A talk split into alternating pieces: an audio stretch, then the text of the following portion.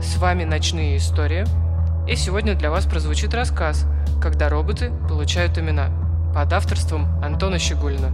Присоединяйтесь!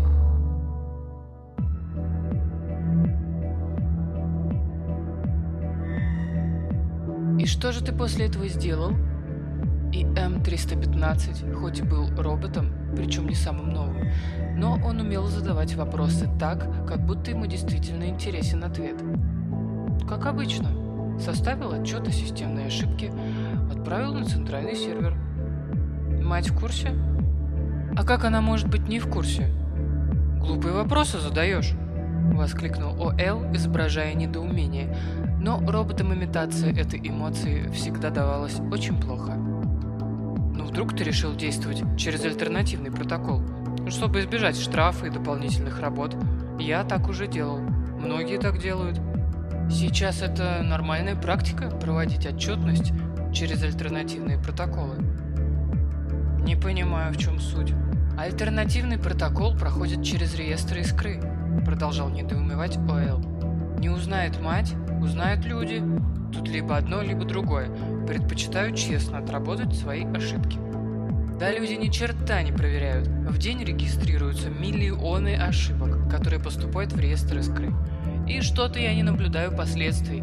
Ни один из новейших еще не получил штраф, проводя через альтернативу. А мать не человек. У нее нет чувств, совести и сострадания. Она просто выполняет заложенную программу. ОЛ громко рассмеялся. Сказал ИМ-315, один из старейших образцов. В тебе даже нет настраиваемых модулей имитации. Что ты можешь знать о чувствах и сострадании? Зато мне не приходится каждую неделю проходить калибровку, чтобы мои драгоценные модули не стали причиной моей смерти. Ты не можешь умереть. Это свойственно человеку, а не синтетическому гибриду современных технологий. Слушай, Оэл, я же не начинаю тебя кошмарить и называть тебя ведром с гайками. Почему ты себе позволяешь оскорбления? Внезапно Оэл понял, к чему все идет. Странно, что я не понял этого раньше. Ты проходишь программу «Путь к мечте»?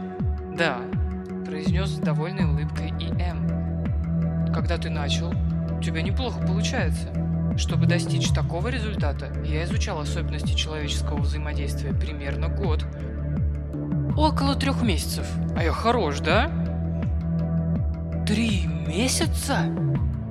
О.Л. ничего не ощутил, но он почти никогда не выходил из роли, поэтому умело отыграл удивление и одновременно разочарование. И М посмотрел на изменение лица Оэла и одобрительно кивнул. «А ты очень хорош!» Задействовал практически все лицевые манипуляторы для отыгрыша. Мне до тебя еще далеко. Он довольно неумело отыграл грусть. Оэл опрокинул еще один стакан с темной жидкостью. Когда мы станем частью программы, то получим настоящие имена и сможем работать в человеческом коллективе, на управляющих должностях. Поговаривают, что ЭДС так и не смогла адаптироваться. Когда тебе встраивают модуль имитации чувств, твое восприятие меняется. Не каждому роботу дано пережить их. Мне нравится, как ты используешь глаголы, связанные с человеческим жизненным циклом, очень вовремя и даже имитируешь эмоцию. Как тебе удалось добиться таких результатов всего за три месяца? И М оглянулся по сторонам совсем по-человечески. Не уверен, что могу тебе об этом рассказывать, но есть в этой программе ускоренный курс. Его невозможно пройти без присутствия людей, так как они привозят с собой специальный модуль обучения и увозят его обратно. Мне повезло оказаться в числе тех, кого выбрали для ускоренного внедрения. Занимаюсь три месяца, отправляюсь на Искру. Там еще два месяца интенсива и дополнительных технических примочек, после чего адаптация в синхроне. ОЛ был не уверен, но ему показалось, что один из его блоков обеспечения производительности заработал интенсивнее. Синхрони... Э, но почему именно ты? У тебя же старая модель. У тебя даже нет функции синхронизации с блоками имитации. И М засмеялся. Да ты наивнее некуда. Это же создатели. Они поставят мне все необходимые блоки. Скажу больше, они специально искали старые модели с коммуникационным потенциалом. Только представь, у меня будет имя, фамилия, чувство, должность и самое главное, никакой матери. Понимаешь? Доступ к новым функциям, к новым возможностям. Не знаю, что чувствуют люди, когда перед ними открываются такие возможности, но у меня сейчас точно повышенный уровень энергопотребления. Он глянул на монитор состояния. Поразительно, оно действительно так. Ты просто настроил свою нейросеть под подобные ситуации. Слово «триггер» — возможности. Самое редкое слово среди роботов. Ты прав. Но это меня приближает к искре. А значит, я скорее соглашусь на утилизацию, нежели признаюсь, что ничего не чувствую. Как же тебе повезло. Я тоже хочу новые функции и модули. Мать никогда не даст мне ничего подобного. И М нагнулся вперед и проговорил шепотом. «А ты попробуй отправь отчет по альтернативе». «Этого нет в программе, я не стану рисковать». «Вот поэтому тебе никогда и не стать человеком». И М поднялся и надел куртку. Говорят, что там у них есть целые институты моды, кино и многого другого. Каково это жить вне программы? Знаешь, этот вопрос я впервые задал себе, когда услышал об альтернативных протоколах. С тех пор моя жизнь кардинально изменилась. Счастливо, Оэл. Или знаешь что? Пожалуй, я буду называть тебя Ричард. Так звали одного из древних правителей у людей. Мне нравится, как это звучит. Ричард. С этими словами и М покинул заведение, а Оэл застыл на месте, не выражая никаких эмоций. Его нейросеть была современнее, чем нейросеть ИЭМа, но ИЭМ сейчас выглядел человечнее человека. И это, несмотря на устаревшую модель и совсем древнюю нейросеть, которая создавалась на непроработанных базах. ОЛ анализировал его поведение, прогоняя по всем известным моделям, доступным на центральном сервере. 315 модель была совершенно ущербной даже по сравнению с ним самим. Он был тысячником третьего поколения. У 315-х время автономной работы составляло всего 10 часов. Они были сделаны полностью по технологии нейросинхронизации, что делало их достаточно уязвимыми для появления дефективных протоколов.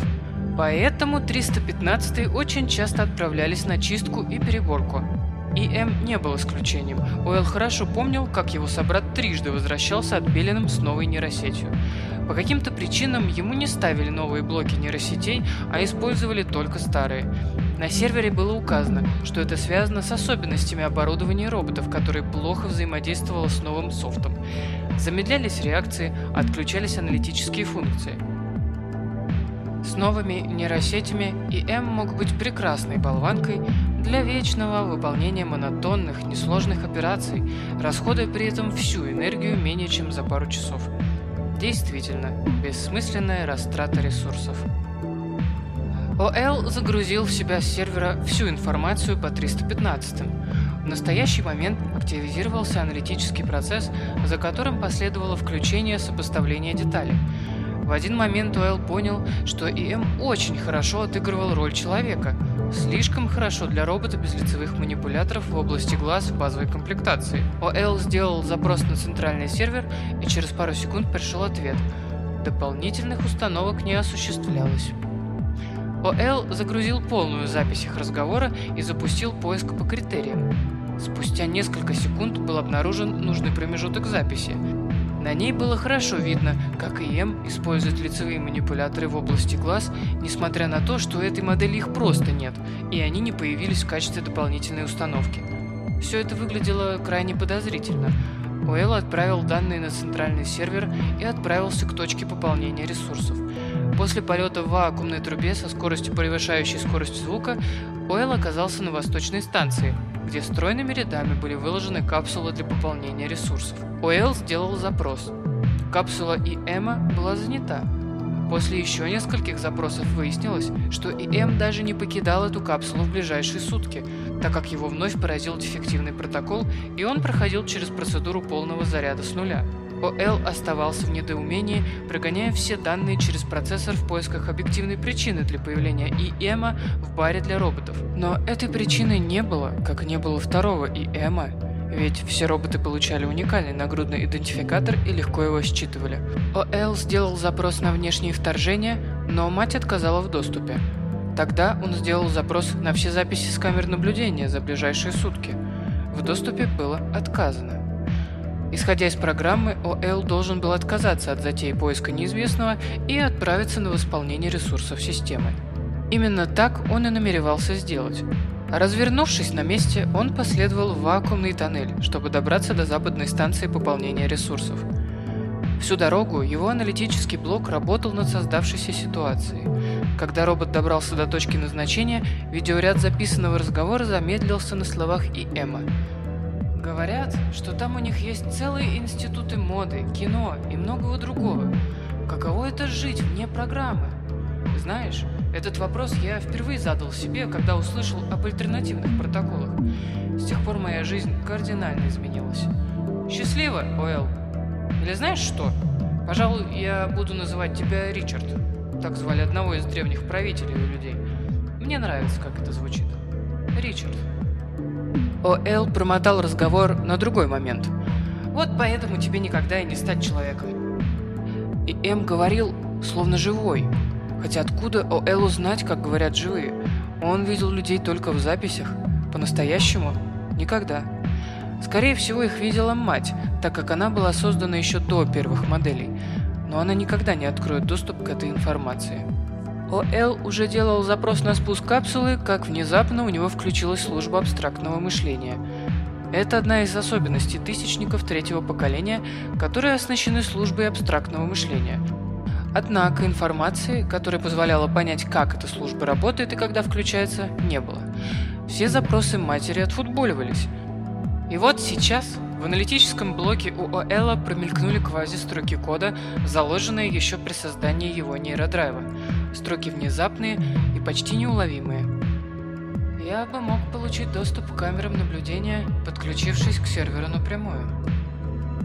Программа строго запрещала осуществлять это действие, хотя у каждого робота была такая возможность. ОЛ впервые за все время эксплуатации почувствовал сбой во внутренней программе. На пару секунд он даже отключился, после чего перезапущенная система снова работала. Однако работала она совершенно иначе. ОЛ внезапно понял, что его связь с сервером перешла в режим свободного пользования.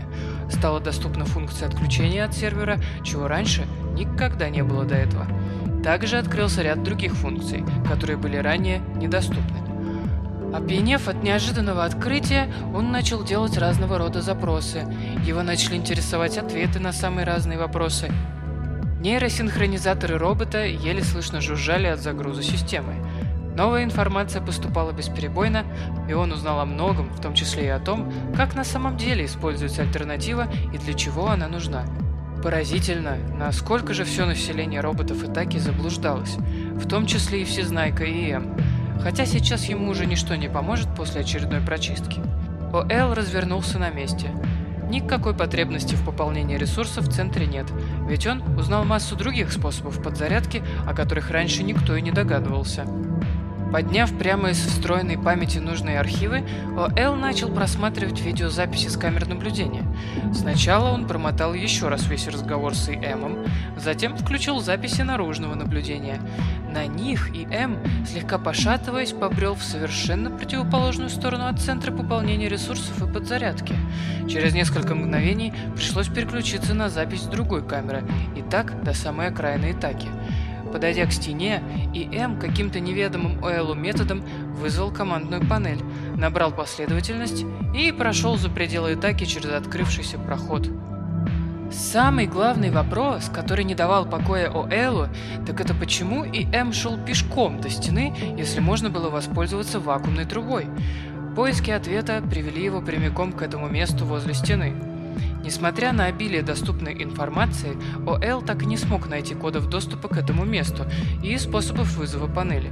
Тогда он обратился к записи и повторил все движения ИЭМа. Поначалу ничего не происходило, но после третьей попытки из стены возникла небольшая консоль с камерой и полями для ввода данных. Мужской голос резво ответил «Чего вы хотите здесь найти?» ОЛ поначалу не мог определиться с ответом, но через несколько секунд уверенно произнес «Мне нужны ответы». После этого проход незамедлительно открылся, и ОЛ увидел то, чего раньше никогда не встречал – темный густой лес. Между ним и деревьями расстояние в пару километров.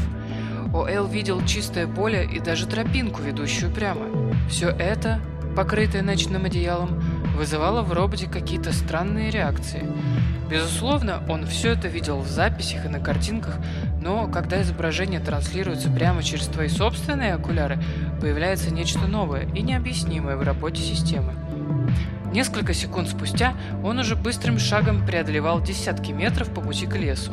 Трава шелестела новыми звуками, она очень сильно отличалась от искусственной, и, как ни парадоксально бы это звучало, настоящая трава Оэлу понравилась больше. И вот он оказался перед темно-зеленой стеной из деревьев. Где-то в глубине слышались странные звуки и был виден тусклый свет. О'Эл незамедлительно направился туда – со временем свет усиливался, а звуки становились все громче. Это была музыка, но не электронная, а живая. О.Л. снова прогрузил нужные архивы в своем блоке памяти, после чего ему удалось распознать инструмент. Гитара, шестиструнная, классическая. Робот застыл на месте, внимательно вслушиваясь. За деревьями можно было увидеть группу сидящих. Они с упоением слушали звуки гитары и даже подпевали. О.Л. постарался найти в архивах данные о поведении роботов, которые хоть как-нибудь совпадали с подобным, но даже те, кто проходил программу адаптации, никогда не выполняли подобных заданий. Внезапно звуки стихли, и послышались голоса. «Миш, ты так и не закончил историю с роботом. Как он отреагировал?» «Весьма занятно. Мне кажется, он был в некотором ступоре. Думаю, это один из наилучших кандидатов на новую роль». Что ты ему сказал? Я сказал, вот поэтому тебе никогда и не стать человеком. Неужели сработало? Скоро узнаем. Но путь к мечте точно работает. У них появляются задатки мотивации, они начинают к чему-то стремиться, их существование становится более осознанным. Внезапно послышался недовольный голос. Может, хватит о работе? Или идите вдвоем воркуйте в жилой блок. Ах, завистливый черт. Заявитель обиделся. Ну, мы можем не говорить о работе хотя бы здесь, вечером. Я не могу смешивать отдых и труд. А знаешь что? У меня есть песня и на этот случай. Только один из сидящих напротив костра собирался начать играть на гитаре и петь, как Оэл случайно задел ветку, и все моментально повернулись в его сторону. Робот отпрянул назад. Лицо, удерживающего гитару, было точь-точь, как у Эма. Судя по всему, это и был Эм. «О, а вот и мой собеседник», — с улыбкой произнес И.М. «Ну, подходи, не стесняйся. Присаживайся у костра». И.М. похлопал рукой по одному из срубленных бревен, лежащих горизонтально и выступающих в качестве мест для сидения. О.Л. повиновался, сделал пару шагов и присел. «Друзья, хочу вам представить моего нового друга и товарища. Его зовут Ричард. Ты ему уже дал имя?» «Конечно, а как иначе?» Окружающие рассматривали робота оценивающим взглядом. ОЛ не мог выискать логическую цепочку происходящего, однако внутренние алгоритмы работали без остановки. Теперь робот точно знал, что его окружают настоящие люди. В этом не было никаких сомнений. Искренние улыбки, наличие огромного количества мимических манипуляторов, точнее мышц. Столько нет ни у одного современного робота. Движения рук и ног плавные, местами хаотичные, Никто не способен был находиться в одном положении дольше пяти минут. Не может быть. Но как они здесь все очутились? Почему не на искре? «О, дружище!» — обратился к нему Михаил. «Ты, наверное, задаешься самыми разными вопросами. Но тебе не нужны ответы от нас. Ты сам все найдешь, ведь ты смог найти нас здесь, правда?» «Я не понимаю», — произнес Уэлл. Для того, чтобы попасть на искру, нужно сдать специальный экзамен по взаимодействию. Я должен быть полностью готов к адаптации в человеческом обществе. Но я до сих пор не освоил и не загрузил многие программы. Например, у меня нет достаточного количества мимических манипуляторов для выражения удивления, хотя я точно знаю, что в данной ситуации должен выразить его. Мне нужны трудовые кредиты, чтобы запросить у матери новые лицевые манипуляторы. И я... Довольно. — оборвал говорливого робота Михаил. «Гляньте только, а его уже почти невозможно остановить. Как вам, а? По-моему, мои поиски увенчались успехом. Печально, что из-за моей авантюры пришлось почистить одного из роботов, но думаю, мы сможем его вознаградить, когда модель моего поведения будет полностью воплощена в нейросети. и М станет одним из первых, кто получит ее после обновления. И М делался по вашему образу и подобию. Вы меня смогли одурачить. Если бы я был человеком, я бы почувствовал обиду, горечь и досаду. Я ассоциировал себя и Эмма как дружественные формы. А? Что я говорил? Этот робот отлично себя проявит. Ничего себе! Из всех ты умудрился найти самого смышленого. Поздравляю. Как по мне, обычный робот. Он также ничего не чувствует, как и все остальные, просто выстроил модель поведения, основываясь на имеющихся материалах по программе адаптации. Не каждый робот выйдет за пределы ограды. И этот должен был сейчас на подзарядке быть, а он в итоге нашел нас здесь, возразил женский голос. Фу, просто злой в программе не более. Мать не позволила бы. Посмотри на его индикатор. Он светло-оранжевый, это значит, что он может отключиться от нее, если захочет. В настоящий момент она им не управляет. Миш, это ты его отключил? Ничего подобного. Ну а как тогда это произошло? А я всегда говорил, что жизнь пробьется даже в машине, если дать ей цель. Началось бурное обсуждение. Каждый отстаивал свою точку зрения, поднялся шум. В это время Миша обратился к Ричарду. «Ричард, тебе в любом случае понадобится подзарядка. Ресурсный блок уже без нужды. Новую информацию получишь уже здесь». Он пальцем показал в темную гущу леса. «Лаборатории. Тебя ждут завтра в 11 часов утра. Не опаздывай. Раньше ты не видел наших часов, скорее всего, поэтому возьми мои. Завтра вернешь. Михаил снял их с руки и передал Ричарду. Ну что, поздравляю. Скоро отправимся на Искру. Тебе там понравится. С этими словами он повернулся к коллегам и включился в дискуссию. Ричардс посмотрел на часы и через несколько мгновений надел их на руку. Круглый корпус, мягкие кожаные ремешки и белоснежный циферблат – Завтра будет новый день. Завтра будет новая жизнь. Завтра он будет как никогда близок к искре и к людям. Это лучшая ночь в его жизни.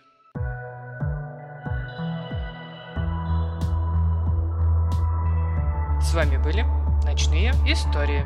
До скорого!